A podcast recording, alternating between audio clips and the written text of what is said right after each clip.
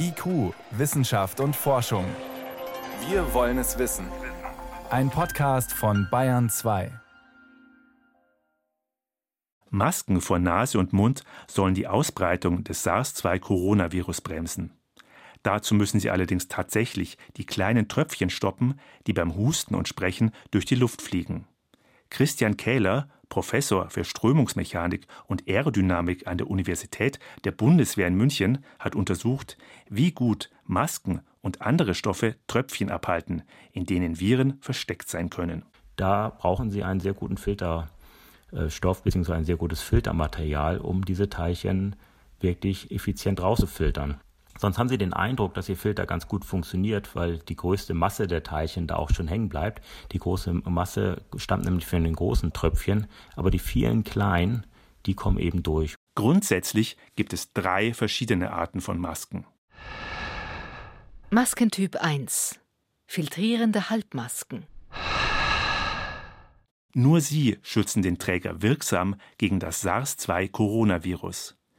Filtrierende Halbmasken werden auch FFP-Masken genannt. FFP steht für Filtering Facepiece. Die FFP-Masken sind in drei Klassen eingeteilt. Zentrales Kriterium ist, wie gut sie auch kleinste Partikel, zum Beispiel Viren, aus der Luft filtern. Masken der Klasse FFP2 müssen mindestens 94 Prozent abhalten. Masken der Klasse FFP3 filtern noch besser. Sie müssen 99 Prozent der Partikel stoppen. Für eine Maske der Klasse FFP1 genügen dagegen schon 80 Prozent Filterleistung. Das reicht zum Schutz vor Pollen, aber nicht vor Viren. Manche FFP-Masken haben ein Ventil. Das erleichtert das Ausatmen. Die Luft entweicht dann allerdings ungefiltert. Wer infiziert ist oder bei wem auch nur der Verdacht dazu besteht, sollte daher auf keinen Fall so eine Maske mit Ventil tragen. Denn mit ihr schützt sich der Träger nur selbst aber nicht seine Mitmenschen.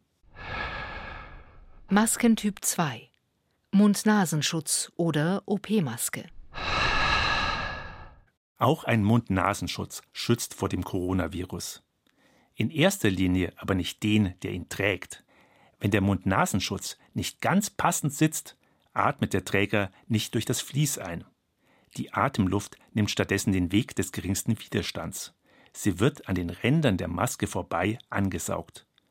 Beim Ausatmen, Sprechen und Husten macht aber gerade das die beabsichtigte Wirkung des Mund-Nasenschutzes aus, erklärt Christian Kähler. Das führt dazu, dass dieser gerichtete Luftstrom jetzt umgewandelt wird. Das heißt, einerseits wird er äh, sehr stark abgebremst, es gibt Verluste.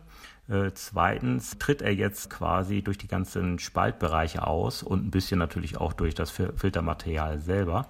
Aber das führt eben dazu, dass man jetzt nicht mehr einen großen Bereich kontaminieren kann um sich herum. Wer eine Maske trägt, muss also nicht mehr so viel Abstand halten.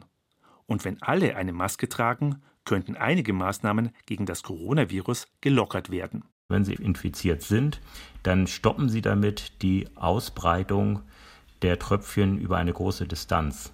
Und das führt eben dazu, dass Sie diese jetzt empfohlenen Abstände verringern können auf diese Art und Weise. Und wenn Sie die verringern können, dann können Sie natürlich mit mehr Personen auch in der S-Bahn fahren und Sie sind noch genauso sicher oder mit mehr Personen in einen Supermarkt gehen oder äh, ins Fußballstadion, was auch immer. Wenn der Mund-Nasenschutz ordnungsgemäß sitzt, schützt er in Grenzen aber auch den Träger der Maske. Zum Beispiel, wenn er aus nächster Nähe angehustet wird.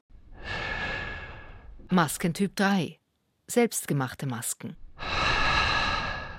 Eine selbstgemachte Maske ist kein geprüftes Medizinprodukt, das bestimmte Anforderungen erfüllt. Aber auch eine selbstgemachte Maske kann die Atemluft und die Speicheltröpfchen gut filtern. Christian Kähler und seine Mitarbeiter an der Universität der Bundeswehr sind bei ihren Versuchen auf ein Material gestoßen, das sich erstaunlich gut dafür eignet. Und unsere Untersuchungen haben da gezeigt, dass beispielsweise hochwertige Staubsaugerbeutel äh, durchaus diese Schutzfunktion mit sich bringen. Wir haben verschiedene Staubsaugerbeutel getestet. Ganz äh, günstige haben nicht gut abgeschnitten. Die etwas teureren, das heißt welche, die auch einen zusätzlichen Feinstaubschutz drin hatten und, ähm, sage ich mal, einen Schutz gegen Bakterien, die haben sich als sehr geeignet herausgestellt. Auch bei den selbstgemachten Masken ist Hygiene wichtig. entweder regelmäßig waschen bei mindestens 60 Grad oder nur einmal verwenden und dann entsorgen. Dann gilt, meine Maske schützt dich, deine Maske schützt mich.